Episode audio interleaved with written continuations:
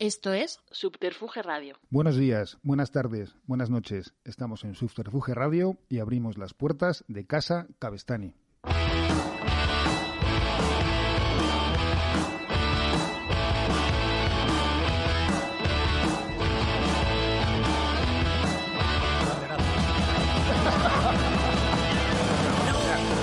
No debí acercarme a esa color cuando aquella cosa hizo explosión.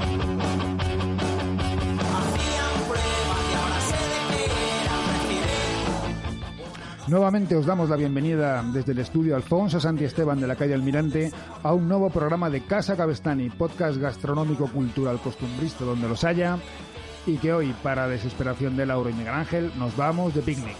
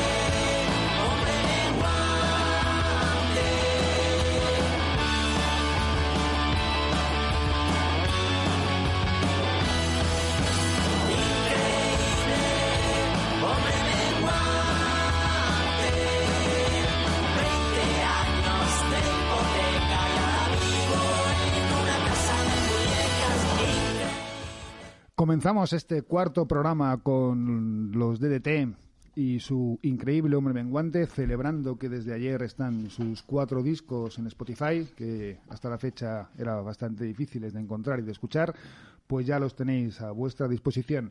Y hoy en Casa Cabestani hemos puesto el mantel de cuadros, hemos sacado las tarteras porque nos vamos de picnic y de repente han aparecido Joaquín Rodríguez.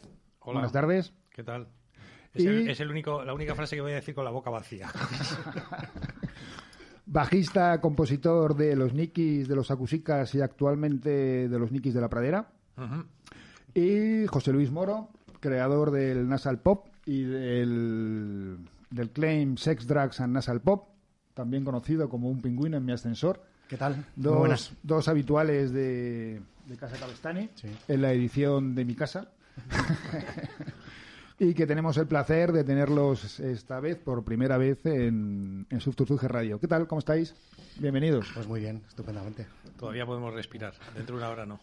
Como os comentaba antes, hoy nos vamos de picnic y si nos estáis viendo a través de YouTube, pues veréis que tenemos sobre la mesa una tortilla de cecina al estilo Betanzos, unos huevos escoceses y unos torreznos de Soria, que como entrante no está mal, ¿no? No, no, no, buen entremés, ¿no? Yo aquí, la verdad es que tengo la cabeza en otro sitio, porque estoy todo el rato pensando que a ver cómo administro yo esto para llegar vivo al segundo plato. Entonces, es- a lo mejor me preguntas algo y no te contesto, ¿eh? porque estoy aquí. Como todo me gusta, lo del primero, pues no sé. Hay que hacerse un Excel también. Exacto. Bueno, vamos. Eh, José Luis, tú ahora durante la pandemia has estado grabando una serie de canciones, una, lo llamas maquetas de la pandemia, ¿no? Y las has, has estado, bueno, haciendo un poquito de, de memoria o de flashback. Cuando empezó el estado de alarma, hace escasamente un año, decidiste cada sábado hacer un pequeño concierto Sí, que te contraprogramaba Pedro Sánchez, porque decías la hora del sí, concierto, y hora que fuera, hora que, hora que aparecía Pedro Sánchez. Eligió la, eligió la misma hora, sí, sí, no sé cómo lo hizo. Sí, sí, los conciertos Under Alarm que dice, dice llegué a hacer ocho. Bueno, un poco por bueno, pues ese, momento en el que ves que vamos a estar todos encerrados, que, que- ahora ya nos parece normal, pero en aquel momento fue bastante, bastante peculiar y me pareció divertido hacer unos conciertos yo solito en casa, la, antigua usanza, como en los comienzos de, de un pingüino mi ascensor y la verdad es que la gente lo, lo agradeció mucho. Fue un, fue un desastre tecnológico porque nunca conseguía poner la cámara en vertical cuando debía ser vertical y en horizontal cuando lo contrario, pero bueno, eh, tuvo su gracia. Hombre, lo que pasa es que luego ya me comentaste, el estado de alarma se prolongaba y tampoco era plan de estar haciendo conciertos durante un Sí, año todos sí, los sí, sábados. llegó un ¿no? momento. O sea, al principio tuvo gracia por lo de Pedro Sánchez, porque tenía también una vecina que cantaba en una orquesta, entonces me contraprogramaba también, porque se ponía a cantar los sábados canciones del Resistiré y todas esas mierdas. Y, joder, la verdad es que un momento que tenía su gracia, pero ya, ya, ya decidí que ya estaba bien. Mauro Entrego dice que en su barrio había un DJ nazi y que les, y que les tenía todas las tardes. En el mío, en el mío había uno infantil que ponía, bueno, debía ser el nazi, porque ponía D'Artagnan y yo creo que era nazi realmente. sí. Y bueno, ahora, eh, después de, de los conciertos Under Alarm y tal, y de los dos discos que sacasteis durante la pandemia, dos singles, ahora has sacado unas maquetas o uno- unos vídeos, ¿no? De, Pues empecé, no sé, me, dio también por empezar a componer, pues yo llevaba un ritmo de composición lamentable de una canción al año o algo así, y de repente, no sé por qué, pues con, con lo, de la, lo de la pandemia me entró un poco las ganas de volver a escribir canciones, y como ya tenía un montón, pues eh, el detonante fue lo del Capitolio, que de repente me salió una canción sobre asaltar el Capitolio y tenía gracia compartirla ese día, y ya decidí, bueno, pues cada 15 días voy a compartir una. Y bueno, me, me- me estoy divirtiendo. Bueno, aquí estamos también con Joaquín, ¿no? El gran autor de canciones del, Sí, yo del también. punk rock español, junto con... El- la pandemia la he aprovechado mucho, la verdad. Porque nos hemos puesto a componer. Bueno, yo me puse a componer canciones para los Nikis de la Pradera, que es el grupo country que tenemos ahora. que es un proyecto que tienes con Rafa del Con todos los Nikis, menos Emilio, que siempre abandona el barco cuando la cosa es un poco rara, como le pasó hace 40 años con Negros S.A. Eh, porque él es más purista que nosotros, nosotros somos más eclécticos. Y y con Daniela Costas. con Daniela Costas hicimos una canción, eh, la primera, con Emilio. Y ahora pues estamos los otros tres, que son Rafa, Arturo y yo, y luego está Mauro Canut, que ya estuvo, estuvimos juntos en los acúsicas, y Nacho, que es el bajista de Ataque de Caspa. Entonces, tenemos un fervor country interno desconocido hasta ahora. bueno, en caso de Mauro y mío, por lo menos, hace 30 años así montamos un grupo country que solo teníamos una canción, pero la verdad es que siempre nos ha gustado y al final te das cuenta que, que es como las canciones de los Nikis, es 057, o sea, 057, que es eh, do, fa, Fa- do, fa, sol. fa- si, ¿no? Sí, así, eso, el- lo típico. Con- lo que pasa es que el trote cochinero es distinto. Ahora estamos cogiéndole el trote cochinero. Que Bueno, es el, tan- el- el cogerle el trote cochinero que tú me entiendes, ¿no? O sea, cuando te juntas varios a ensayar, como nos pasó con los Nikis, supongo, al principio, hasta que ya coges un, una técnica mínima para hacer el trote cochinero, que es el poder hacer ya cualquier, ya solo es cuestión de cambiar los acordes y ya te sale cualquier canción. Ahora estamos acoplando el, el trote cochinero. Sí, nosotros que hemos vuelto a ensayar también los vinillos y después Sí. de ocho meses ya ni lo tocamos 15 canciones sin parar y va- van solas. Como, Cuando te equivocas es como, pero si son las notas de siempre. Claro. ¿Cómo No ha te puedes equivocar? Claro, claro. Entonces, pues, sobre todo el verano pasado, empezamos a hacer canciones de una manera que a mí me gusta mucho, que es eh, por WhatsApp. O sea, eh, yo hago a lo mejor una, una posible estrofa tarareándola y luego en vez de continuarla yo, pues se la paso a Mauro y él se le ocurre el estribillo, que sería un estribillo que a mí jamás se me hubiera ocurrido, con lo cual al final quedan bien. Con Y- los ya componíais Sí, así también. al final sí. Y entonces con los Nikis de la Pradera casi todos son así. Entonces nos hemos puesto a componer, a componer, a componer y al final teníamos 22 canciones en un verano, que fue algo Un disco doble. con letra y todo. Entonces ya dijimos, tío, vamos a parar porque una cosa que no nos había pasado en la vida, porque nos sobran canciones. En los Nikis era al revés, eh, nos faltaban. Siempre llegábamos a 7, 8, 9 y cuando 9 venga hay tres versiones. Sácate una versión. Y la Exacto. famosa, canción de, la famosa canción de relleno, ¿no? Exacto, exacto. que cantaban los acusicas. Entonces eso que por ejemplo de los Nikis no- nunca hubo un descarte, o sea todo para la saca, todo. Eh, y, y si no llegabas a las 12 canciones para el disco metías versiones. La única canción fue Navidades en Siberia, que ese fue el único descarte que hubo. Eh, y luego fue la cara B de un single o algo así. Le estaba preguntando a Joaquín para que pudieras comer, pero no te veo que... No, no, sí, sí, me he comido un hecho, sí. me Un poco de vergüenza porque el torrendo suena, suena mucho y se escucha. ¿Y tú estas canciones las- has, hecho, las has hecho tú solo? ¿Las has hecho con Mario? No, no, yo normalmente compongo, compongo solo. Mar- Mario entra más en la parte de arreglos, Producción, pulidos, ¿no? producción, etcétera, ¿no? Y normalmente el proceso es que yo compongo en casa estas maquetillas caseras que nunca he compartido con mi teclado de organista de crucero, como digo yo, que ya viene con ritmos incorporados. Y, y nada, y lo- la, única diferencia ha sido que esta vez pues me ha hecho gracia compartir un poco esas maquetas caseras que su- suenan bien, la verdad, tampoco le falta un poco de autenticidad si, si quieres, pero, pero tiene la gracia de la espontaneidad. ¿Pensáis pasarlas a disco? Bueno, la idea era un poco seleccionar las, las mejores y, y convertirlas en disco algún día, sí. Espe- Esperemos que pronto. O sea, que no, no es como en el caso de los Nikis de Todo Vale. Sigue hablando con el pingüino, Vosotros hacéis Porque una se me metió un selección, torrendo por mal camino. una almendrita, ¿no? Como a Simón. Sí. O como- Pues eh, bebe una cervecita. estoy en, estoy en ello. Sí, nosotros algunas nos, algunas nos sobraban. De hecho, yo siempre contaba y durante mucho tiempo he tenido bastante resentimiento con, con Draw porque en la última etapa mía presenté 17, una maqueta con 17 canciones y me pusieron notas. Me, sen- me sentó fatal, como mal, regular. M, R, Ah, qué MB. horror, qué Solo- horror, qué horror. Solo había una MB. Yo me, me entró un ataque, de, un ataque de dignidad y dije, joder, si solo hay una bien de 17, o sea, no voy a poder componer. Era muy vomitiva con B. Sí, además, no especifico. Y luego con el tiempo me he dado cuenta que es que en realidad era, era verdad, o sea, las canciones eran una mierda. Solo había una MB o quizá ni siquiera esa. ¿no? Ya, pero ese momento musical, yo de la música que, que como tú, que somos de Juan Palomo total, que nos lo hacemos. Yo he aprendido a grabar, a mezclar, a masterizar, a componer, a componer música, a componer letras, a hacer portadas, a ir a la radio, a hacer promoción, a todo. Lo peor, bueno, lo peor no, lo único malo de todo eso es cuando tienes un disco y se lo enseñas al AR de la discográfica, entonces pone caras así como, "Meh, está. Dice, tú qué sabrás, tío, si llevo aquí tres meses con esta canción.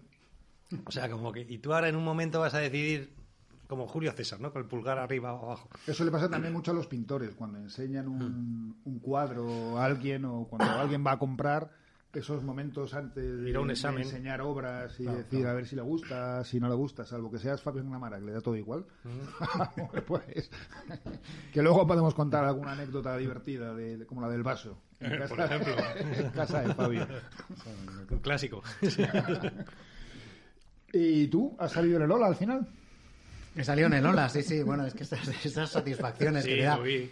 La- las pandemias, las, las maquetas estas me han dado dos satisfacciones. La primera fue que me mandaran una caja con gorras de caja rural, que eso ha sido una cosa como Y las de Make, America Great Again. También. Y luego, eh, pues nada, lo de, lo de Lola, que de repente me llaman un día por teléfono un domingo, oye, que pues un amigo de una hermana, una de mis hermanas, es que soy amigo, no sé quién de Lola, que han oído la canción esta que has hecho y que. Y bueno, al final una cosa que tú haces pensando que igual hasta les sienta mal, pues les hizo gracia y decidieron hacer De la Casa entrevista. Real no te llamaron con un rodangarín, ¿no? No, no, no. no. Ni de Ryanair tampoco, ¿no? Tampoco, tampoco, tampoco. O, de la, o de la- o lo de la violación de la infanta Leonor. Tampoco, tampoco. De, la- de lo de Urdangarín siempre, siempre cuento que mi, mi padre, cuando saqué la canción, porque pasó lo mismo, que hay una canción que toqué en Clamores un día y de repente... Unas navidades, me acuerdo unas navidades, y de repente alguien la grabó y dos días después me llaman por teléfono a mi móvil, no sé dónde lo sacó, oye, que soy no sé quién de Diario Público. ¿De dónde saca mi teléfono? Bueno, eso es secundario. secundario. Es que mirando Google, Urda- a ver, me hizo mucha gracia lo digo. He puesto Urdangarín en Google y en la página 25 de Google, que es donde suele empezar lo bueno, eso me encantó. Pues yo nunca llego a la 25. He encontrado A lo mejor hay que empezar por la Sí, 25. igual. He encontrado tu canción, entonces nada, sacaron aquello. Y mi padre me llamó, oye, estoy muy preocupado por esto porque yo creo que estás... eh", y yo que ya me acojonó, a ver si me he metido en un lío. Y llamé a un amigo de mi hermana, de una de mis hermanas, que es abogado penalista, y le dije, oye, que he hecho esto, bueno, mándame la canción y tal. Y entonces se la escucha y por la tarde me llama y me dice... José Luis, debo decirte que tras descojonarme, porque además este habla como un abogado, no tienes por qué preocuparte porque el delito eh, de injurias a la corona no ampara a los consortes. Recuerda la frase y ahí llamé a mi padre y le tranquilicé. Bueno. ¿Vosotros, Joaquín, los Nikis, habéis tenido algu- alguna vez algún problema con alguna letra? Sí, con, con la de no vuelvo a ir a Benidorm, era Ah, se cabrearon. se cabrearon, nos, nos, vetaron en radio en Radio Alicante, Así. en la cadena Ser, porque no se lo tomaron a pecho. Pero solo escucharon la... No escucharon Voy a venidor. Eh, ya, una es pro y la otra es contra, ¿no? Pero bueno, y luego por el Imperio, ¿no? Eh, el Imperio, pues, mogollón de veces. De, de que salen los mítines de Vox, que la pone en un partido político de, en su página web. Bueno, que, es una que me canción... decían que no eran de extrema derecha y luego entré allí, vi el, vi el, el programa y era, vamos, de... Era de judíos al, al crematorio, casi, era impresionante. Sí, una canción que mil veces durante los últimos 30 años se ha malinterpretado, ¿no? Su significado de una canción Sí. que compusiste yendo a un... Me contaste en su día, yendo a un vuelo, a una un clase de vuelo, ¿no? Un cursillo de vuelo sin motor a Huesca, a Monflorite. Y yo iba en el coche haciendo la letra y como no tenía grabadora ni móvil ni esas cosas que hay ahora, pues eh, cuando se me ocurría una frase paraba en el arcén, la apuntaba y seguía. Por la Nacional 2. O sea, que así es como surgen las grandes canciones del pop bueno, español, esa era una canción chauvinista. Que mola más la tortilla de patatas esta Y que los torrendos. Y los torrendos, pues eso. Y ya está. Oye, pero hay uno que me- se me ha quedado aquí como... Este, El último torrendo. el último torrendo de Joaquín. Fueron sus últimas palabras. Tengo aquí un torrendo. Pues mirad, si queréis, ya que estábamos hablando de las últimas canciones que ha compuesto un pingüino en mi ascensor, las maquetas de la pandemia, continuamos con ¿Por qué nunca salgo en el Ola?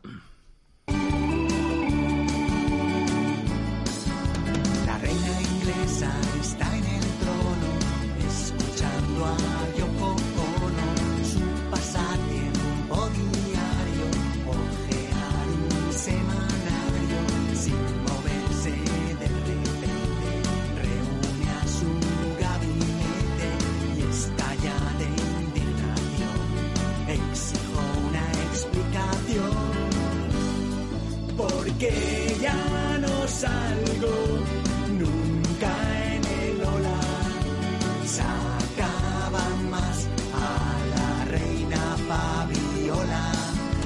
Sé que ella era más joven y tal, pero no tiene un castillo en Balmoral.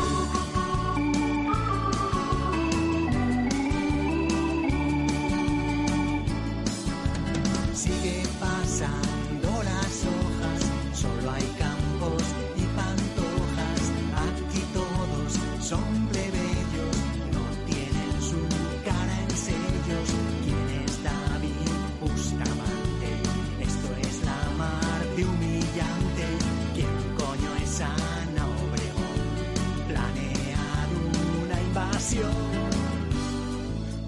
porque ya no salgo nunca en el ola. Sacaban más a la reina Fabiola.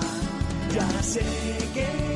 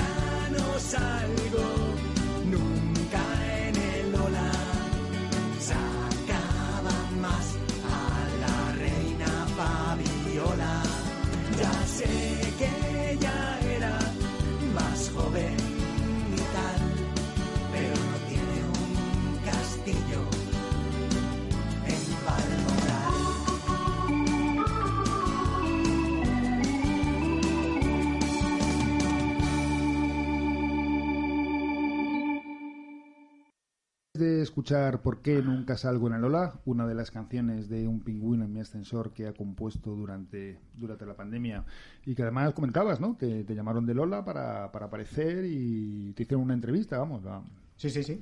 Que parecía un fotomontaje un poco, ¿no? Sí, porque nos, me hice la foto en el retiro. Me dijo, "Ma- mándame fotos. Entonces aproveché un día en el retiro y tenía era demasiado luminosa, sí, parecía un fotomontaje. Podría haberte hecho en la Biblioteca Nacional o en algún sitio así. Sí, una cosa un poquito más, Cementerio. más cool. ¿no? Pero sí, sí, la verdad es que fue una, fue una sorpresa y divertido, ¿no? Que me, que me sacaran ahí. me hizo mucha ilusión, joder. Bueno, yo le, oye, yo leo ahora, además. ahora que estamos el pingüino y yo, tenemos que hablar de nuestro tema estrella común, que son las letras, ¿no? Sí, pero Ahí bueno, hay que antes, de hay nada... que dedicar medio stick tartar a las letras. Antes de nada, quería comentar dentro de la gastronomía del programa, que os lo enseño. De primero, hemos tomado unos huevos escoceses, que simplemente son unos huevos de codorniz cocidos eh, o duros. Luego están envueltos en una longaniza adobada con Pedro Jiménez, coñac y pimienta. Eh, con esa longaniza envolvemos los huevos y luego los, los empanamos. Y la verdad es que están muy buenos, tanto solos como los está tomando Están muy Joaquín, sí. como con cualquier tipo de salsa que como está tomando el pingüín. Corroboramos. sí.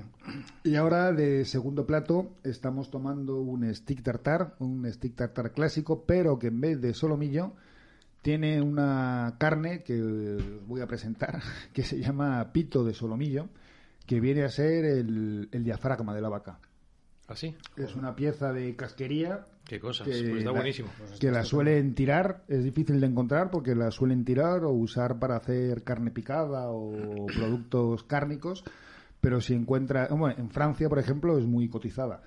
Aquí la tiran y es una carne súper tierna, muy, muy roja y que tanto a la plancha como en un stick tartar, pues la verdad es que, que Pues resulta. yo- Estamos hablando de una carne de como mucho 6 euros el kilo. Que no, que no está nada mal, una carne que Pues eso tengo yo una anécdota, porque mm, yo soy muy fan del stick tartar y siempre lo, lo pido en los restaurantes y tal, y he probado como cada sitio es distinto, pues me, me mola, ¿no? Y, y yo por mi trabajo, bueno, eh, en Iberia, pues vola, eh, dormía en un hotel en Valencia que el stick tartar lo hacía muy rico. Y el tío mm, venía allí a la mesa el cocinero cuando pedías el stick tartar y te lo hacía y te echaba tu, te troceaba todo lo hacía delante tuyo y luego le daba su toque particular que era un chorro coñac me parece que era o no sé qué. Bueno que estaba buenísimo no entonces yo luego me fui a volar a largo radio varios años y cuando volví a Valencia otra vez, ya de, de comandante, pues eh, fui a tiro hecho, ¿no? Al Hotel de Valencia, que además la tripulación no quiso, no sé qué, bueno, iba, estaba yo solo. Y fui allí y le dije, mire, llevo cinco años esperando este momento, quiero, quiero un stick tartar. Y entonces el, el cocinero, que era el mismo emocionado, vino allí, hombre, ¿se acuerda usted del stick tartar? Así como no, ta, pa, pa?". vino el tío Zaza a hacerlo allí, qué maravilla, tal. Pues, efectivamente estaba buenísimo, pero ¿cuál era el problema? Que yo tengo muy poco saque muy poco saqué y enseguida me lleno, ¿no? Y entonces estaba buenísimo, pero era un pedazo de de hogaza de stick tartar que cuando yo por la mitad digo, joder, ¿cómo, cómo acabo yo ahora con esto? Porque el señor venía cada, cada, cada cinco minutos y, y no me podía dejar la mitad. Y entonces luego, la verdad es que salí muy mal de allí, o sea que no, tengo- no tuve... Me tomé como- las fotos, al final no, no, no fue ni para mí ni para él, porque me tomé tres cuartos, que era mucho más de lo que yo podía, con lo cual salí de ahí reventado. Y Y para luego ir a volar. Bueno, de hecho, me acuerdo que luego estaba yo aterrizando en Barcelona a las 9 de la noche y todavía estaba poseído por el tartar. Que decía, joder, esto no está bien. Esto- el tartar como si fuera alien trepando por la, por la tráquea. Pero él tampoco quedó contento porque me dejé un cuarto al final, ¿no? Y la pena es que luego vi, años más tarde vi el, un episodio de Mr. Bean que dije, esto es lo que me pasó a mí. Y hay un episodio de Mr. Bean que se pide un stick tartar, eh, ve que, bueno, él no, no era mi caso, ¿no? Pero él, él ve que es crudo, que eso es asqueroso, que no se puede tomar, y todo el episodio consiste en deshacerse del stick tartar, que lo va metiendo primero en, en migas de pan, camuflándolo entre el pan. Tipo, tipo colegio. Sí, y luego al final ya acaba metiendo puñados de stick tartar en el bolso de la, de la señora que está comiendo al lado del restaurante, ¿no? Bueno, sois dos buenos gastrónomos. Tú eh, solís hacer catas, ¿no? Y, o concursos en tu casa, en tu Bueno, familia, ¿no? De- catas un poco de coña. torrijas, siempre de torrijas, de buñuelos, de. Bueno, Ahora la ven- última vez que nos vimos, que nos llevó a nos llevó a un sitio en la huerta de Carabaña, De Carabaña, sí, sí. que todavía tengo sueños con el tomate que nos pusieron de primero. Buenísimo, buenísimo. Que era un tomate que parecía aguacate. Pero esa frase que dice la gente de los tomates no saben como antes, ¿qué edad tienes que tener para poder decir esa frase? Pues yo, yo debo ser Porque la súper dice- joven. Yo soy súper joven porque nunca había tomado un tomate así. Te la dice alguien de Mi ma- 70, mi alguien de madre- 20, alguien de 50. Mi madre siempre dice que eso es una falacia, que antes todo estaba malísimo, que está, está todo mucho mejor ahora. Además, mi madre compra en el Mercadona, o sea, tampoco es una gourmet. Antes todo era una mierda, ahora todo está mucho mejor. Pues Me encanta, es como una reaccionaria. ya no tiene gusanos. Bueno, ahora hay mucha más seguridad alimentaria que antes, por ejemplo, en todas las... Sí, pero bueno, eso no repercute en, en el sabor, ni mucho menos. Pero bueno. Pues sí, muy bueno, ¿eh? Pues está muy rico, ¿eh? No sé el descubrimiento. Bueno, de esto es muy clásico, ¿no? El, el onglet, que el- a veces se lo llaman onglet en los restaurantes, pues con mayonesa, mostaza, perlins, tabasco, cebolletas, pepinillo y alcaparras. Un stick tartar clásico. Lo único distinto es, es la carne, que es una carne, una carne distinta. Bueno, y comentabais antes, las letras, los dos grandes letristas del pop español, ¿no? Aparte de Nacho Bueno. Canut. No grandes, pero yo creo, perdón, que, que hable José Luis, que tengo la boca llena. Estás comiendo. Bueno, no sé, yo, yo, yo no me siento gran. Yo, yo soy súper admirador de Joaquín, pero vamos, no. Yo me siento más. No, es mutuo, es mutuo porque es como la escena de Pulp Fiction, ¿no? Vamos a dejar de comernos las pollas. vamos a decirlo antes de empezar. Pero yo admiro del pingüino eh, que realmente los dos, yo creo que bordeamos el peligrosamente el rock tuno, que es el peor sitio donde se puede caer, o sea, que es el tractor amarillo, etcétera. Eh, pero claro, la gracia está ahí en tener cierto sentido del humor, pero no caer en, en eso, ¿no? En Estar- ¿no? en los- sí, sí. eh, sí, yo el peor, el peor piropo que nos pueden echar a nosotros, bueno, supongo que a ti también, es que eh, vuestras letras son muy cachondas. Sí, sí. Eso es como, como no sé, no, no se me ocurre mejor si me que una pata en los huevos o algo así. no sé, A mí me jodía mucho que en Clamores siempre. Bueno, Clamores era un sitio de, de grupos de jazz flamenco, Antonio Vega, y de repente tocaba un pico en un ascensor, o sea, no tenía ningún sentido. Y lo reventaba. Y, y lo reventaba. Y siempre ponían un cartel que ponía Pop Gamberro. Que es una cosa como, como horrible, tío. Pero claro, estaba ahí Germán, que el pobre murió este año pasado, que era un, un señor maravilloso. Pero claro, ¿esto qué coño? ¿Esto que pongo? Gamberro cachondo, no sé ¿Esto cómo que me pone aquí, que es una mierda y lo llena, pero bueno, ¿cómo lo defino? Pop Gamberro. Entonces yo creo que, que José Luis ya eh, lo hace bien porque se mete más en el rock tuno que los Nikis, pero sin que se note. O sea que un poco es un arte eso.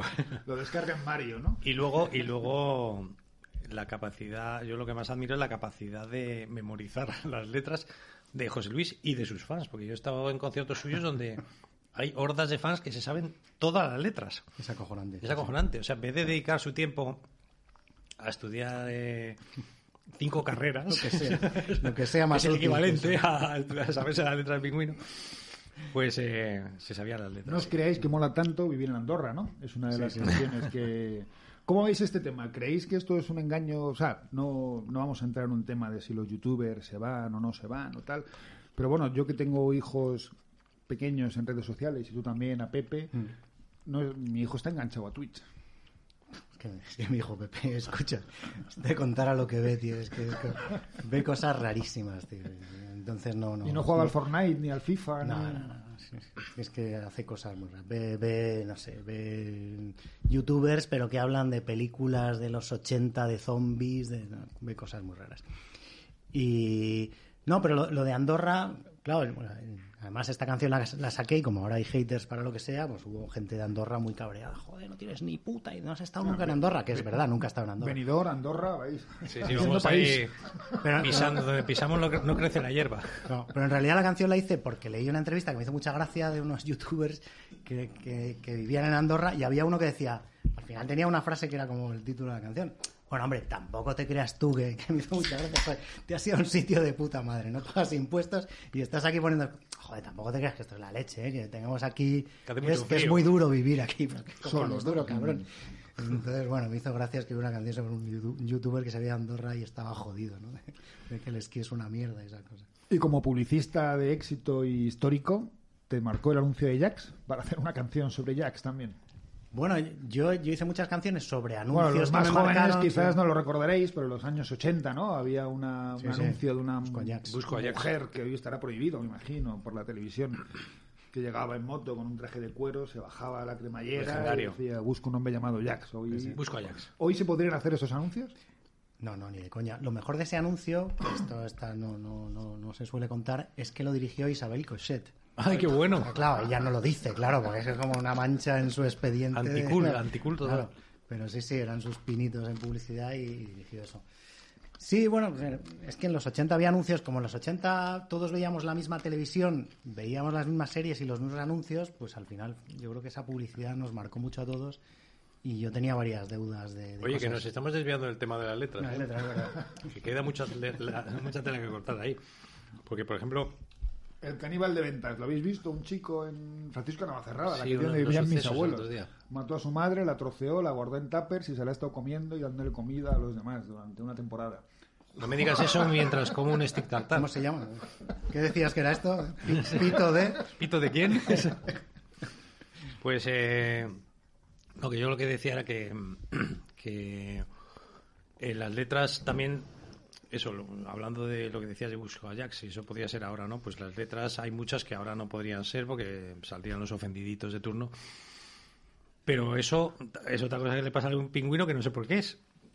Que yo una vez salí con él a cantar vestidos los dos de pedrastas Es verdad. en el Clamores porque cantamos Hay una- documentos, hay documentos.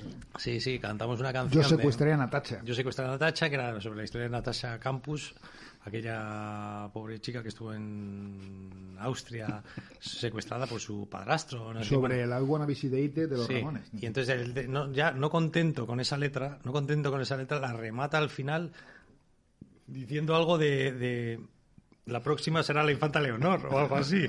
Y yo digo, bueno, pero tío, vamos a ver, o sea, ¿por qué el mundo es tan injusto? O sea, no- yo digo en una letra que la moda es en rojo y amarillo y se pasa 30 años diciendo a la gente que soy un facha y en real- realmente lo que soy es como futbolero.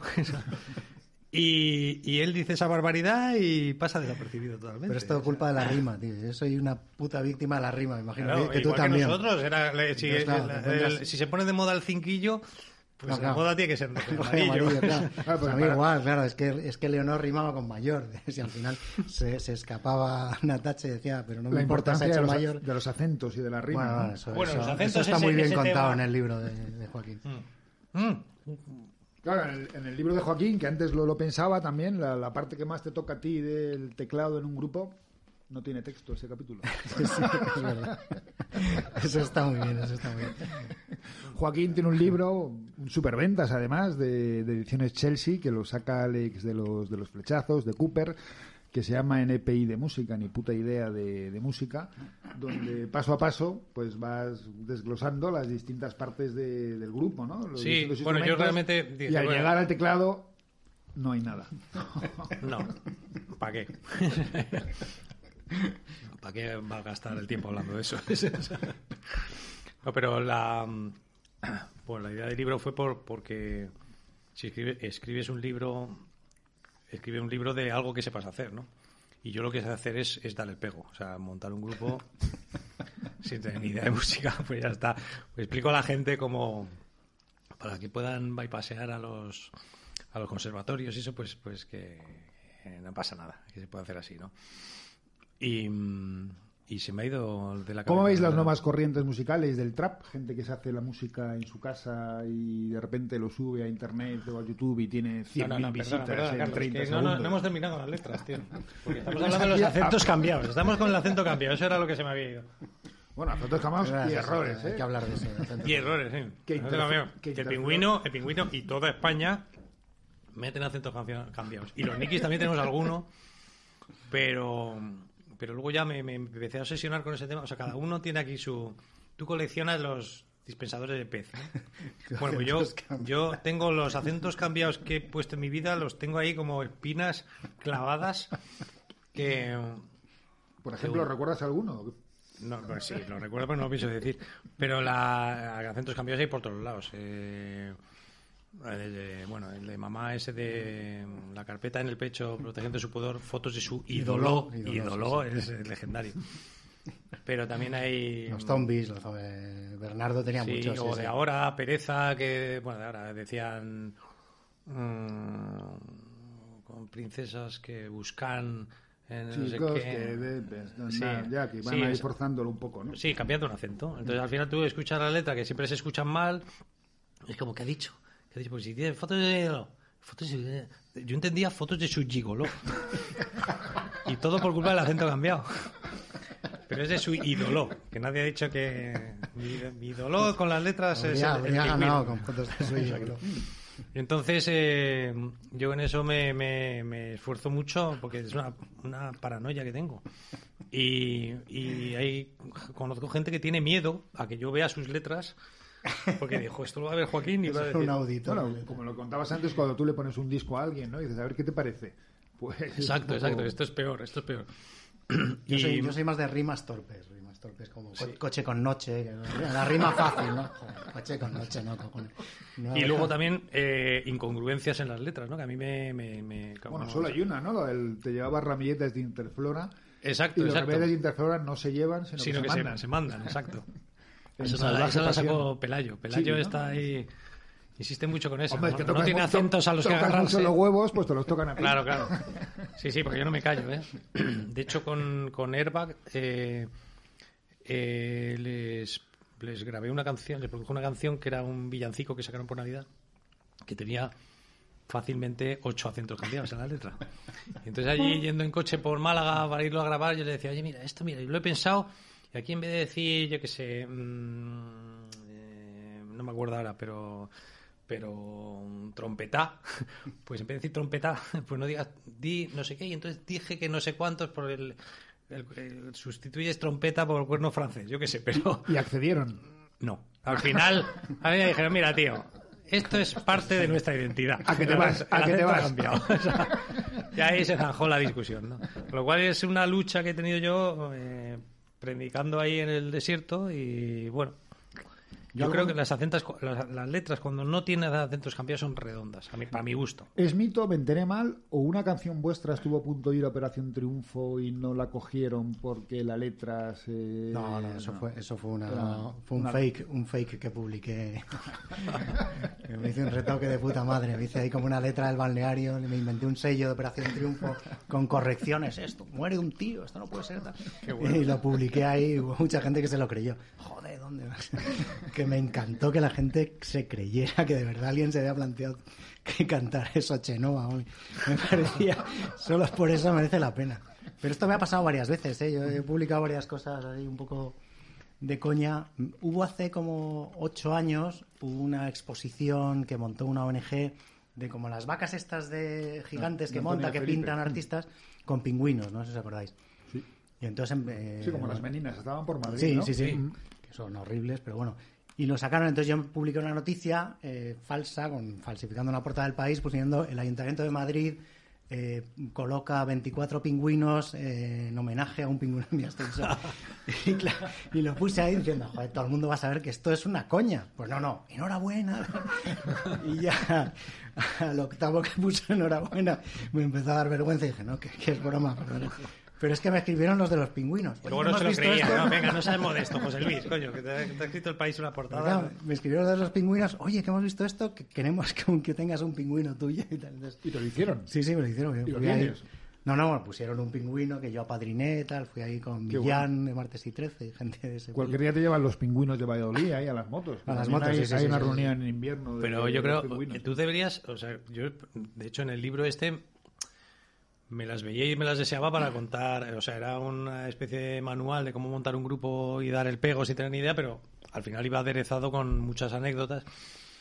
Tampoco quería poner muchas anécdotas de los Nikis y tampoco había tantas. Y pedía a otros de otros grupos que me pasaran sus anécdotas, que metía alguna y tal. Pero las tuyas, o sea, tú tienes para escribir dos libros. Eh, No, no, no, tan- no tanto, porque yo, yo tengo una historia musical muy aburrida. O sea, Sí, porque- que va. Porque efectivamente un tío con un teclado pues no, no es lo más divertido. En estos tiempos se corren que no puedes llevar ni cabra ni nada. A mí me da mucha, me da mucha envidia cuando, animal. cuando leía tu libro, me da mucha envidia eso de nosotros salíamos a quemar Granada y Loquillo se quedaba a hacer una mesa redonda. Pero claro, yo no, yo no iba a quemar Granada. Al principio iba yo solo, Claro, no claro. iba a ir yo solo a Sí, quemar eso, Granada, eso le pasaba. tímido. Eso nos pasó. Porque Mario no está desde el principio, ¿no? Mario está con el balneario. Mario entró, o sea, eh, A mí me suena, yo creo que en el año 89, por ahí, verte en Las Rozas en un concierto con Los Secretos y no, y no sé si estaba Mario. No, Mario, Mario entró en el 89 con el tercer disco, o sea, produjo el segundo y el tercero le convencí, tío, vente, joder, que yo me aburro mucho. Claro, no me Por extraña. favor. Es que Bueno, nosotros nos pasó con los acusicas, que tocábamos en no sé dónde y, y tocaba también eh, Guille, el- la, la Casa Azul. La Casa Azul, claro, sí. Entonces era hombre orquesta en ese momento, era el solo con un montón de pedales y cosas grabadas y tal, ¿no? Y entonces él- él- es que nos dio penita, porque él estaba allí solo, nosotros estábamos los cuatro en una mesa, jaja, muerto de risa, y él estaba en la mesa al lado como, ¿puedo ser vuestro amigo? Me aburro, claro, el tío es bajísimo. Y, y la verdad es que dices, jo, pobre macho, ir ahí, lo bueno de irse de, de gira por ahí es ir con tus, con tus Con tus amigos del grupo. ¿no? claro. De hecho, los Nikis, cada viaje llevabais un amigo, ¿no? Para... Uno o, o 27, que ha habido casos. Sí, sí, sí. Era como, venga, que tocamos. Era como eh, la fiesta de Majada Onda. o yo qué sé, el peregrinaje era un acontecimiento. Entonces se venían todos. Entonces, Bueno, hay que, quiero, ya No que hablamos de, de los Nikis y el pingüino, y por hacer un poco de autobombo, aunque ya no lo encontraréis, yo en su día tuve un sello y saqué un tributo a los Nikis con, Ahí nos, ahí nos conocimos. con tío. 27 grupos haciendo canciones de los Nikis. En principio era una cosa muy underground. Y yo había leído, yo era muy fan del Pingüino también, había leído en una entrevista que, que él, era- él había empezado a hacer música por los Nikis. Y entonces yo tenía una compañera de trabajo que su hermana trabajaba contigo, en Remo. Entonces busqué el teléfono en las días, ¿estás fuerito de tal? Sí. Oye, mira, no me conoces, pero yo leí una entrevista tuya en la que decías que empezaste a hacer música por los Nikis. Entonces yo voy a hacer un tributo a los Nikis. ¿Os apuntaríais? Y me dijiste que sí, inme- inmediatamente. Sí, sí, sí, bueno, me encantó, joder. Sí, sí, además, además me encanta la, la versión que hicimos de Saturno. Saturno Sí, es aburrido, sí. ¿no? Y luego el grupo tiene sus anécdotas también, el disco. la ¿no? tocamos en directo una vez, ¿no? En, Sí, sí, sí, en el sí. Gruta. Bueno, Tiene tienes que hablar, tenemos que Tiene hablar. sus anécdotas el disco porque, bueno, al principio era una cosa muy underground, ¿no? Mm. Y Joaquín quedó un día a comer con el canto del loco. Sí, porque, Porque eran muy fans de los Nikis, ¿no? Eran fans de los era, era una mezcla muy rara, porque era. Él nos dijo que era súper, y es verdad, era súper mega fan de los Nikis, los Ronaldos y los Hombres G, que es una mezcla un poco heterogénea, ¿no? Y se sabía hasta los agradecimientos que salían en nuestros discos, los- nos los recitaba de memoria. Eh, Dani Martín, que era muy, muy fan. Y, y entonces nos invitó a comer sin conocernos de nada, porque compartimos... Road manager, ¿no? Road manager, sí. Una road manager que habíamos tenido nosotros en los 80, pues era road manager de ellos en el 2000 o no sé cuándo fue esto, ¿no? 2004 o 2003, lo estuvimos viendo Sí. el otro día. Y entonces en esa comida eh, yo estaba, era cuando empezaba un poco el revival de los 80, que a mí me tenía un poco asqueado, ¿no? Como lo de la palabra cachondo gamberro, ¿no? Pues, pues era como, tío, ¿cómo, cómo revival de qué? Pero si esto éramos cuatro moñas haciendo canciones. Que eso tiene razón Arturo en una entrevista hace poco dijo que, y es verdad, luego yo hacía memoria, es verdad, que cuando nosotros dejamos el grupo, dijimos, bueno, pues dejamos el grupo. Y entonces ya nunca más volveremos a oír hablar del grupo. O sea, como se cierra esto, hemos terminado de tocar y se acabó. Ahora nos dedicamos a otras cosas y nunca más esto pasará y nadie se acordará de esto. Y luego fíjate, o sea, ha habido ahí, venga, tal, el revival, tal. Fiestas, sí, sois, un, sois un caso único. Las ¿eh? Niki fiestas. a Niki Fiestas, no sé cuánto. entonces, que es muy halagador, ¿no? Pero en general, con el revival ese que había de los. Bueno, el revival y todos los revival que hay siempre. O sea, de todo, al final, 20 años más tarde, todo de repente es estupendo y todo es mejor y tal. Como la película esa de Woody Allen que, que va de eso, ¿no? Y. Y entonces eh, en la comida estamos comentando eso, ¿no? De, de, fíjate, el revival este de los 80, de, de, de- ¿a quién se le ocurre ahora? Porque además en los 80, en los 80 además lo asocias con las sombreras y, y con Evan Asarre. Entonces como esto, esto no tiene para una segunda vuelta. Y, y, y le dije, fíjate, hay, ah, tengo un amigo, un colgado, que era este, Carlos. Se la Yo tengo un amigo que es un colgado que va a hacer un homenaje a los Nikis, tío. ¿Tú te puedes creer? Un homenaje a los Nikis. Y el tío se puso así todo intenso y dijo, ¿cómo? ¿Y no nos han avisado? Y pues no, hombre, esto es un, es un- son como muchos grupos, son todos matados. Son. Y dijo, no, no, pues oye, tal. y al final, oye, pues la cosa salió para adelante, sí. Se lo dije a Carlos, oye, que este, que el canto loco quiere hacer una versión. Hicieron una versión y contratamos un Tan estudio. increíble como te llamé aquel y te dije, oye, que Metallica está tocando una canción tuya. Eh, mira, es- es- es- soy fan ahora. Antes no, pero ahora sí. Me escribe un Pero amigo por la noche y me dice, estoy viendo a Metallica y están tocando una canción de los. Digo, ¿Qué locura es esta? Se lo Eso es- mando Joaquín y me dice, ¿pero qué me estás contando? eso es un antes y un después en mi vida. Sí, porque no pega nada. Es como, ¿qué hace Metallica tocando una canción con Nicky, tío? Y si pediste permiso. Y, Pero bueno, luego estuvo divertido porque el Canto de Loco nos invitó a un concierto en la Riviera. Sí, no, no, y no, ahí es- fenomenal. apareció el presidente de Warner, ¿no? El director, que era amigo tuyo. Y no me le- acuerdo. y le dijiste, Estuvimos "Vas- en la zona VIP, pero le no me dijiste, acuerdo. va a salir un disco homenaje a mí y, Ah. y van a actuar el Canto del Loco. Y el hombre dijo, no, no, el Canto del Loco y otros más. Y llamó a dos chicos que estaban en la barra. Pereza. Venid, venid. Pereza. Eran pereza, que iban a Estaban empezando, sí, sí. Y luego también Pereza se hizo una, una versión de- Ernesto, de sí. Ernesto, un pedazo de un pedazo de versión. Al final quedó bien. Y, y bueno, pues eso. mm, No es auto, o sea, no es, no es publicidad porque el disco ya no hay No hay copia. donde encontrar y tampoco está en Spotify, ¿no? No, a ver si lo subo. Sí. O si me enseñáis a subirlo. Y Alaska también hace una canción. eh, Fangoria, eh, El Pingüino, Carlos Hernández, Fanta. Bueno, al final hasta, hasta Está 27. guay, está guay, joder. Bueno, pues con este tributo a los Nikis vamos a dar paso a la parte dulce de la comida, que es nuestra famosa tarta de manzana y los chupitos.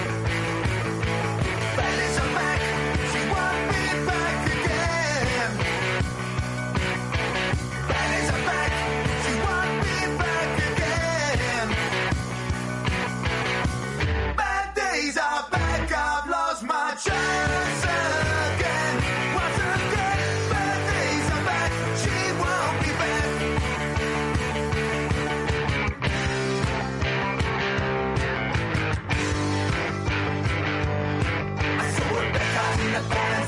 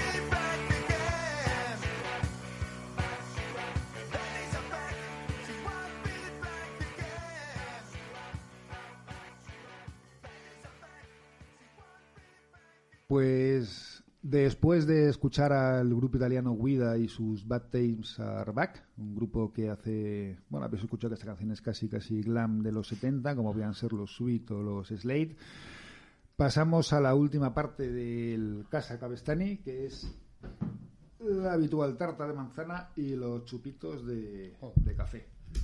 ¿Qué decías, Joaquín? No, que estamos hablando ahora en el intermedio este de, de algo que nos estamos riendo, pero no me acuerdo qué era. ¿De qué, de qué hablando? No sé. De... Alguna, alguna tontería, seguro. Alguna tontería. Sobre... Ah, bueno, sí, sobre el fantasma de los ojos azules. Sí. Era. Que, que rozando el rocktuno peligrosísimamente tenemos una canción, Los Nikis de la Pradera, que es sobre, sobre lo segundón que ha sido toda la vida el fantasma de los ojos azules, eclipsado por mis tetas. Eso hay que tener más de 53 años para entender este chiste. El chiste de mis tetas lo conozco, pero Ah, vale. el, de, el de los fantasmas. Es que eres muy, eres muy joven, Carlos, solo tienes 50 años. Pero ¿tú, tú conoces el de Yo no compro pan? Hombre, por favor, no. y, y bueno, pues eh, Bueno, salud. salud. Parece el día de las Fuerzas Armadas, ¿no? Que ha pasado por aquí Ah. encima un reactor o nos están localizando. Pues tocarse, cantarse eso en clave country tiene, tiene que tener su gracia. Sí, sí, sí. sí. ¿Pero pensáis sacar disco o no? ¿O tocar? Sí, sí, incluso? sí. No, tocar no, que es muy difícil, pero, pero sacar discos sí. Eh, o en Spotify, o yo qué sé. Pero con tantas canciones es que nadamos en la abundancia. Esto nunca nos había pasado, ya te digo. Y sí, sí, lo que más nos apetece es grabar, de hecho. Como lo grabamos en mi casa y tal, pues eh, es muy, muy divertido. Bueno, hace tiempo hablábamos también de un cantante que en, unas- en sus canciones decía, a mí eh, fulanito me da la música y yo le hago cuatro o cinco letras y luego pensábamos, hostia, pues si la que has escogido es la buena, ¿cómo serían las demás? ¿Quién era? ¿Quién era? Bueno, no digamos No me acuerdo ahora. pero Sí, sí, ahora que lo dices me, me suena la historia, pero no, no recuerdo. Eh, eh, porque te están viendo en vídeo. ya. Bueno, Bueno, luego, el lo tema, hablamos. luego lo cortamos. Pues de que no, no sé qué estábamos hablando. Ya hemos hablado de... el Estabas, fantasma. pan, estabas ahí empeñada de tus letras. Sí, sí, lo de la ¿Y no hacéis versiones de las Nikis en, en los Nikis Bueno, hicimos, hicimos una continuación de 10 años en Sing Sing, que se llama 35 años en Sing Sing. Ah, le ampliaron la condena. Bueno, es que seguía, seguía allí, claro. Es que no tenía motivos para salir. Nunca llegó el bocata. Nunca llegó el bocata, no. Y... Que Nacho Canut, los intronautas hacían una versión de 10 años en Sing Sing, pero él se negaba a decir bocata y decía Sí, tarta. tarta. Sí, porque no Mándame podía- una lima y una tarta. No podía haber bocata en una canción. Ya, ya. Esto ya lo hemos hablado, él y yo. Bueno, con olvido, lo hablé en el podcast de Amazon. lo de la tarta y el bocata. Pero bueno, No sabía eso. Sí, sí, bueno, Nacho dentro de sus cosas tan estrictas que tiene, ¿no? Te puedes poner vaqueros. Bocata no entra que bocata no entra sí, sí, yo lo entiendo, yo lo entiendo. Bocata no puede estar en ninguna. Y encima lo que él bocata decía- cachondo. es lo que él decía en su canción favorita de todos los tiempos, pero que no podía Sí, existir la palabra bocata. Vale, vale. Pues nada, oye. La muteaba ahí. Ponía un pitido, como en eso. Pues. ¿Y creéis que a partir del día 9, cuando se salte el estado de alarma, tú vas a levantar aviones como un loco o no? eh, ojalá, yo creo que la gente tiene ganas de. Bueno, Joaquín es, eso, ¿no? Joaquín es comandante de, de Iberia y bueno, pues lleva unos cuantos meses volando muy poquito, claro, Volando acorde poco, con, claro. la, con la sociedad. Porque, hombre, yo espero que la gente cuando esté vacunada se lance como posesos a volar a todos los sitios. Volar es seguro, En ¿no? business. volar es, hombre, claro que seguro. Eh, lo- lo- De hecho, en Iberia yo creo que ha habido más, más accidentes en las furgonetas que te, llegan, que te llevan al avión que los aviones. Lo digo por si alguien... Hablamos por accidente temas de contagios por COVID y tal. No, no, no, de accidente, castañazo contra una pared. O sea, es más. eh, y, y bueno, y con el COVID y todo esto, eh, los aviones van mega ventilados. O sea, estás como en un, en un descampado. Entonces está te, más dejan, te dejan abrir la ventanilla un poco, como en los taxis. sacas el codo y Ah, no, al a mil final- por hora. Exacto. es la. No, pero es que no ha habido, no ha habido contagios en los aviones, al final. Ha habido contagios en, en, en las emisoras de radio que hacen podcast y tal, pero, pero no en los aviones. No, hay, hay muchas ganas de viajar. Tú estaréis locos por viajar también, ¿no? Pues sí, sí, sí, que sois casi gallegos, no habéis podido ir por allí hace un año. Bueno, en verano. No, bueno, fuimos en verano y... Pero bueno, no, sí, sí, sí, la verdad es que Sí, yo, yo creo que yo opino con Joaquín, ¿eh? yo creo que va a ser ahí una... Fervor. Hay un fervor ahí retenido que va a ser como muy loco, ¿no? Iberia, Iberia ha sacado un vuelo este verano a, a Maldivas, que es un vuelo nuevo, a ver qué tal. Pero se van a juntar todos los astros porque Maldivas ha dicho que todo el que vaya a Maldivas de vacaciones lo vacunan. Entonces, va a ser un peregrinaje allí. Se van a llevar los aviones hasta arriba. Ah, Yo pensaba, pues, era porque la gente iba a querer destinos más exóticos aún, ¿no? Que los que pueda Es ofrecer perfecto. Iberia o Destino exótico y encima te vacunan. Vuelve a vacunar. ¿Creéis lo que estaban diciendo hace unas semanas que en 1917, ¿no? Fue el crack de la bolsa y fueron 27. 27 y fueron los locos años 20 americanos. ¿Van a ser los locos años 20 ahora?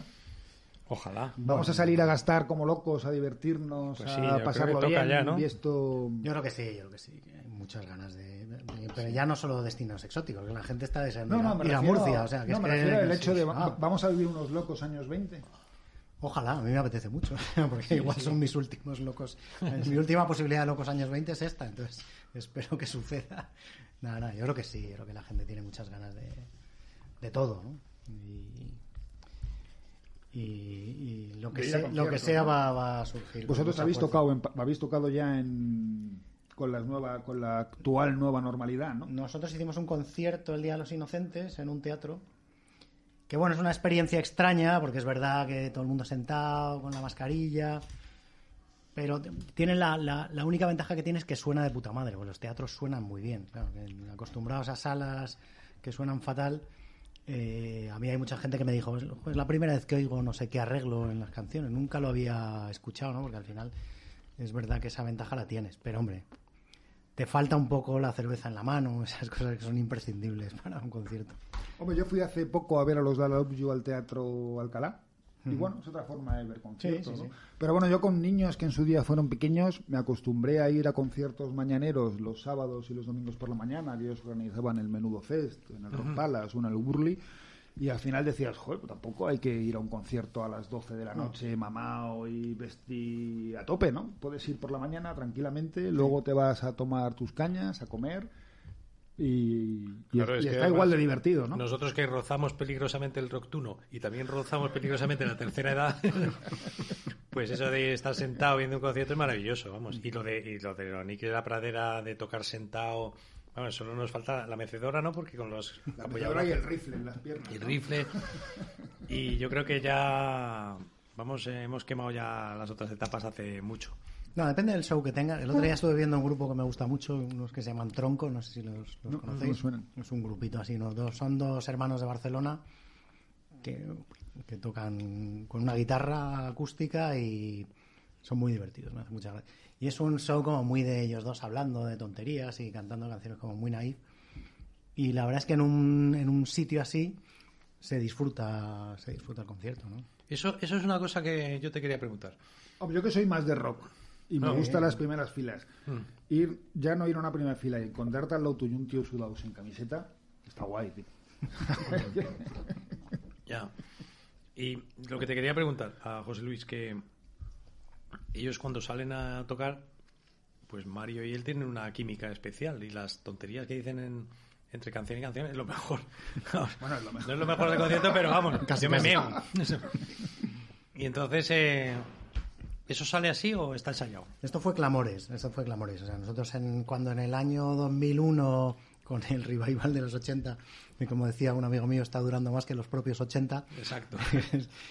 eh, y de repente nos llamaron de, de Clamores, que era una sala totalmente atípica para nosotros, porque era Sí. un sitio en el que la gente está sentada en una mesa, y descubrimos una forma nueva de, de- de comunicarnos con la gente, ¿no? Porque además Clamores es muy divertido porque tiene, tiene el paso al cuarto de baño justo por delante del escenario. Entonces, todo el que iba al baño le veíamos. Y, a raíz de eso empezamos a meternos con la gente que iba al baño a mitad de canciones. O sea que son improvisaciones. Sí, y, y entonces nos dimos cuenta que era muy divertido No, decir, tonterías entre canción Sí, y canción. porque ¿no? los demás hemos intentado decir tonterías y de eso que estás diciendo una tontería por el micrófono y a la mitad de la tontería ya te estás arrepintiendo. No sabes cómo salir de ahí, No sabes ¿no? cómo salir de ahí. No, pero- pero- tontería. Un mareo. Pero ellos no, ellos eh, tienen- tienen Bueno, hay que, tener, un- hay que tener un poco de morro e incluso en el momento en que fracasa la tontería, se- tirar para adelante.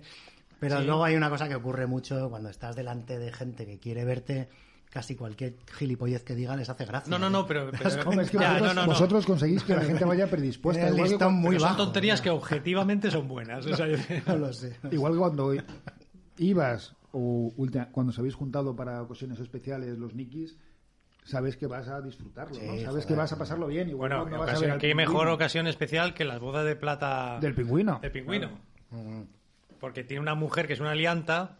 Cosa que yo no he conseguido nunca después de hacer. No, no, es que nadie. Nosotros no hemos tocado nunca y nos hemos resistido a tocar otra vez. Y si hemos tocado ha sido de telonero, sorpresa y tal. Pero solo. Solo José Luis, bueno, Pilar, vamos, pues la que, la que nos lió. Eh, porque siempre que hay cosas de estas, siempre visualizas comida. Al final, la comida es por el estómago, es por lo que. Entonces visualizas. eh, pues oye, va a ser una boda de plata, un fiestorro y tal, y al final dices, pues va a haber comida. Esto y los premios eh, Popeye en, en también- Trujillo. También, hemos tocado con Airbag en la, en la Sala Arena hace ya. Sí, eso, telonero sorpresa, tocamos 2011. 11. Y con aerolíneas, ¿no? Sí, con con aerolíneas, aerolíneas, sí. en el 16 o 17 o algo así. Pero las otras dos veces que hemos tocado ha sido con, con- con las bodas de plata de José Luis y luego en, en los premios eh, Popeye de Trujillo. Y ahí mm, fue porque fue un fin de semana gastos pagados. Entonces fuimos allí, nos pidieron que tocáramos y no podíamos decir que no. ¿no? Nos llevasteis un jamón. En, en- Sí, en- es, la historia. En mis bodas de plata, nada. o sea, Sí, sí, sí, sí. Pero el jamón fue más trabajado. Un Magnamara. vara. El jamón fue más, más trabajado porque resultó que el alcalde de Trujillo era fan nuestro, que es un tío encantador, y, y est- nosotros estuvimos allí de viernes a domingo. Y entonces Emilio empezó a trabajarse el jamón desde el mismo viernes. Podéis haber hecho como el famoso tren de la movida como- que fue a Vigo. Sí, pues, eh, fue un poco como la tortura china del gota a gota, ¿no? Cada, cada ocasión que, había por allí en Trujillo algún el alcalde o alguno de- del ayuntamiento, alguien, él dejaba caer que bueno, un jamón caerá, ¿no? Él está- Porque todo era como, bueno, bueno, que sin el jamón no tocamos, ¿no? Lo sabéis, ¿no? Al final, entonces ya fue- era como una coña que al final, pues el último día, ya habíamos tocado el sábado por la noche, por los premios, eh, acabamos muy perjudicados, nos levantamos a la mañana siguiente con el solazo para irnos a Madrid y entonces nos llamaron de que en recepción del hotel que había un señor allí de una empresa de transportes con cuatro jamones. bueno, perdón. Tres paletillas y un jamón. el jamón era para Emilio. El que no Y- no mama. Exacto. Y al final, pues. Pues nos daba esta vergüenza, ¿no? Como, tío, qué vergüenza, macho. Aquí todo el fin de semana insistiendo para jamón y al final nos lo han tenido que traer. Total, que preguntamos por el pueblo dó- dónde estaba el alcalde. Nos, dijo, nos dijeron que estaba entregando los premios del, del motocross o no sé qué. Y estaba en la plaza. Porque ahí en Trujillo, pues preguntas y encuentras a quien quieras. Llegamos a la plaza y el- nuestro plan fue hacernos una foto con el alcalde. Como, joder, tío, muchas gracias, que por el jamón no tenías que haberlo hecho, el otro, ah, qué tal. Nos hicimos una foto, pero bueno, porque nosotros somos muy bien quedas. Muy cumplidos. Sí, entonces nos hicimos una foto con el móvil, "Eh, una foto, hombre, de recuerdo. Y luego, un mes más tarde, le mandamos un, la foto en, firmada, enmarcada. Y luego nos contestó que la tenía en su consistorio detrás de, de la mesa del al lado de la del despacho. rey. El rey y Bueno, cuenta, cuenta, Joaquín, ¿dónde tienes tú tu disco de oro? Mi disco de oro en el pasillo, ¿no? Ah, no, no. antes estaba en el fondo de un armario, ¿no? Bueno, no, sí, sí, tienes razón. Es que- pero no, no me lo has devuelto, sí.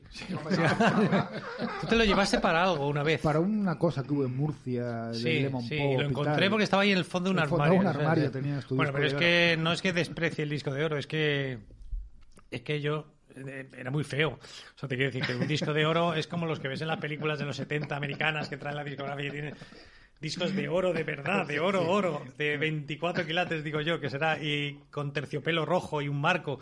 El nuestro era una especie de marco con un CD que ponía disco de oro para Nick y no sé qué, que digo, tío, esto no...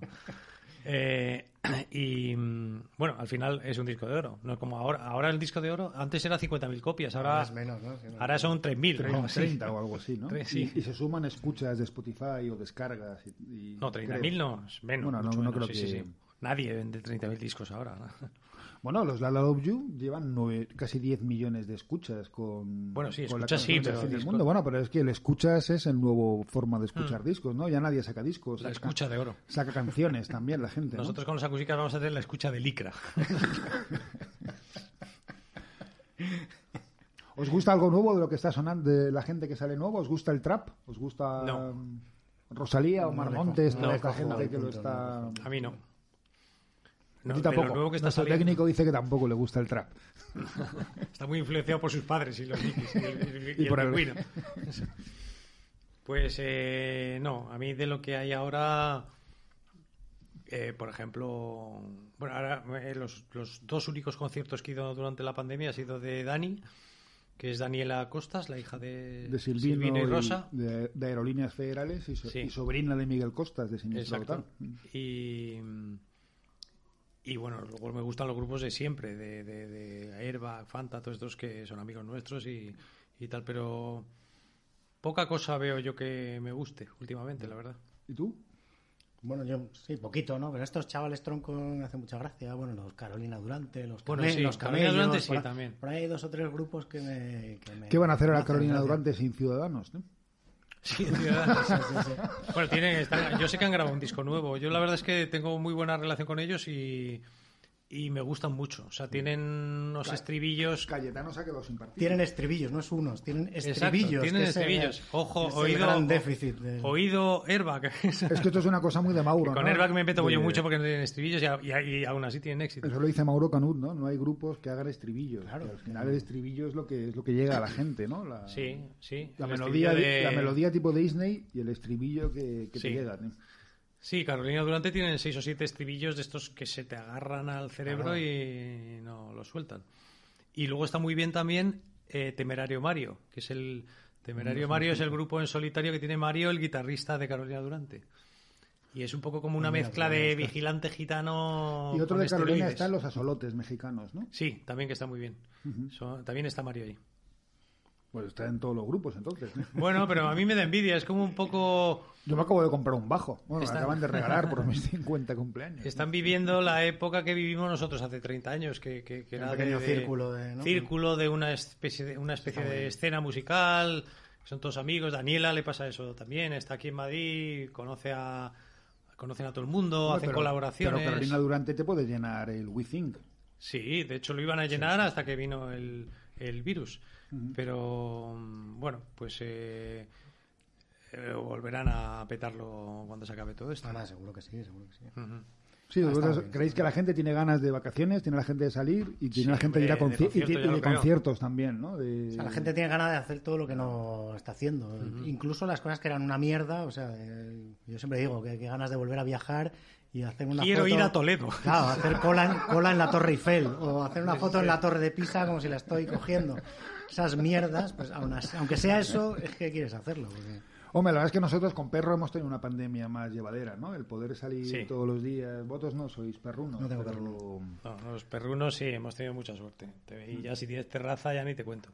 Pero vamos, que mm, a mí yo lo he llevado muy bien, ¿eh? la verdad. No he Yo tenido, he tenido mis precauciones, no ha habido problemas y, y sobre todo que yo lo de hacer 22 canciones en un verano, de verdad que para mí ha sido algo como El otro día salió, anteayer, salió David Somers en el, en No el olvides- hormiguero sí, no lo he visto.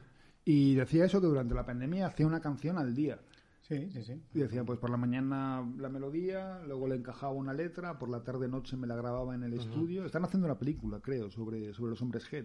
Sí. Que es que en España hay poco cine musical y casi todo Excepto el cine musical es de los hombres G, que su padre les hizo tres películas, ahora parece que hay otro proyecto. Sí. Desde lo- la época de los 60 de Marisol, Joselito, Manolo Escobar y tal. Los nunca ha habido, sí, sí. nunca ha habido cine musical español, ¿no? no o no Estaría bien que hubiera una serie, por ejemplo, ahora de de, de- sobre grupos y tal, ¿no? Sí. Bueno, hubo una película, la de A Tope, ¿no? En los años 80. Ah, sí. Sí, Tope, sí. Eso salía Mario sí. Ahí salía Mario con la mode, ¿no? Sí, sí. Pero nunca, no hay, no, no hay mucha. Y fíjate que los musicales lo están petando en España. Antes de la pandemia, La Gran Vía era un musical.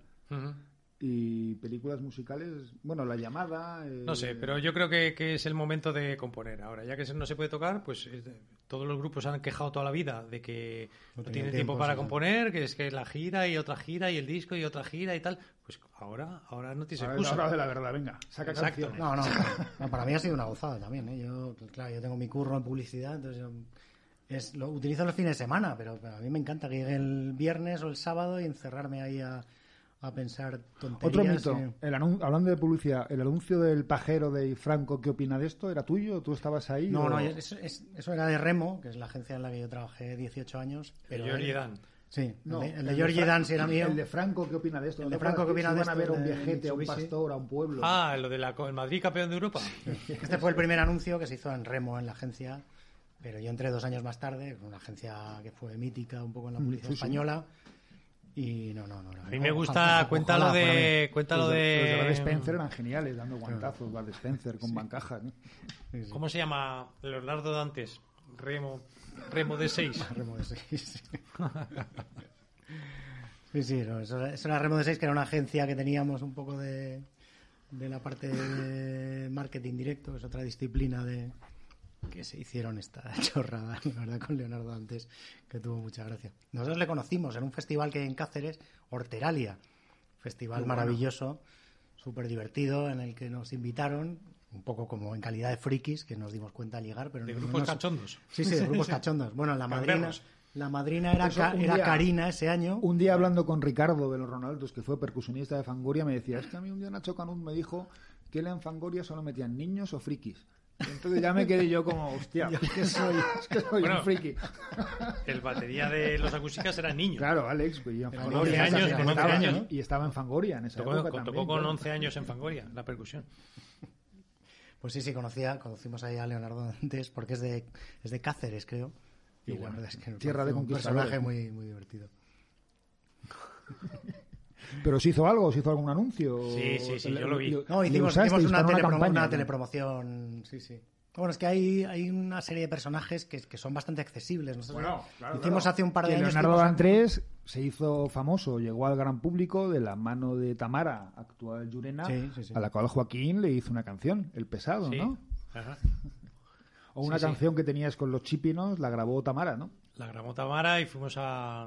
Yo fui a la grabación, ¿Estaba con su madre? estaba con su madre, Margarita Margarita Seis Seis Dedos, Dedos. con el bolso y el ladrillo. en el bolso. Y era muy gracioso porque era aquí al lado, en la calle Génova, que había un estudio de Almendral, o, no- bueno, en un primer piso. Entonces había un patio interior que no era tanta altura como un primer piso y era la época, la cresta de la ola de Tamara. Y entonces había niños saltando para ver a Tamara. Entonces veías en un instante una cabeza como, ¡eh! No sé si había una cama, de- una cama elástica debajo, pero aparecían personas por ahí mientras estamos ahí grabando. Y sí, destrozó la canción, la verdad, porque no ella, sino un productor la cogió y la hizo como tecno ahí rarísima y, y bueno, da igual. El caso es que Tamara, Tamara canción, una, una can- canción, una canción canción mía. ¿eh? Y ya me pone Tamara y Metallica, coño. Ya está, me puedo retirar. Claro, es como a mí, que Monedero me tiene bloqueado y Arevalo Monedero. me, Monedero. Y Arevalo me hizo un retweet. Yo creo que mi carrera en Twitter, no, ya está por arriba y por abajo, ya está completada. Arévalo y Monedero, no está mal. ¿eh? Por eso. Metallica y Tamara también, es como... Equidistancia, muy bien. Bueno, pues después de este buen rato que hemos pasado y del dulce y los chupitos, quiero dar las gracias a José Luis por haber asistido a Casa Cabestani una vez más. ¿Lo has pasado bien? ¿Has pasado un buen Me rato? he pasado de puta madre, ¿no? Muchísimas gracias a ti por invitarme. Y muy bien, nada, me voy bien comido, bien divertido. Se puede venir así como fijo al Sí, sí, claro. Hombre, cuando se hace en casa hay gente que ya tiene su silla, deformada y todo. Tipo Sí, no, el sexo. estaría bien, o sea, como fijo y... Sí, sí, sí, sí. ¿Tú, tú- ¿Qué hay que hacer? Hablar, pues ya está, no importa. Hacemos una Superliga con 12 equipos fijos y Exacto, luego 6 exacto. invitados que los vamos a invitar. Haces una, una sección sobre acentuación en canciones. Exacto. Un minuto. Joaquín, ¿lo has pasado bien? Muchas gracias por venir. Sí, se me ha hecho muy corto. Ya Sí, sí, me he dejado 32 temas en el tintero. Lo digo para futuras ocasiones. que cuentes conmigo. Muy que haya bien. torrendos, por favor. Torrendos siempre, Torrendos de Soria. Eh, pues muchas gracias, espero que hayáis pasado un muy buen rato. Sí, me gustaría destacar ante la atemporalidad de los podcasts, que hoy es 22 de abril y tal día como hoy, en 1616, murió Miguel de Cervantes en la madrileña calle del León. Ah, eh, un saludo, buenas tardes y hasta la próxima.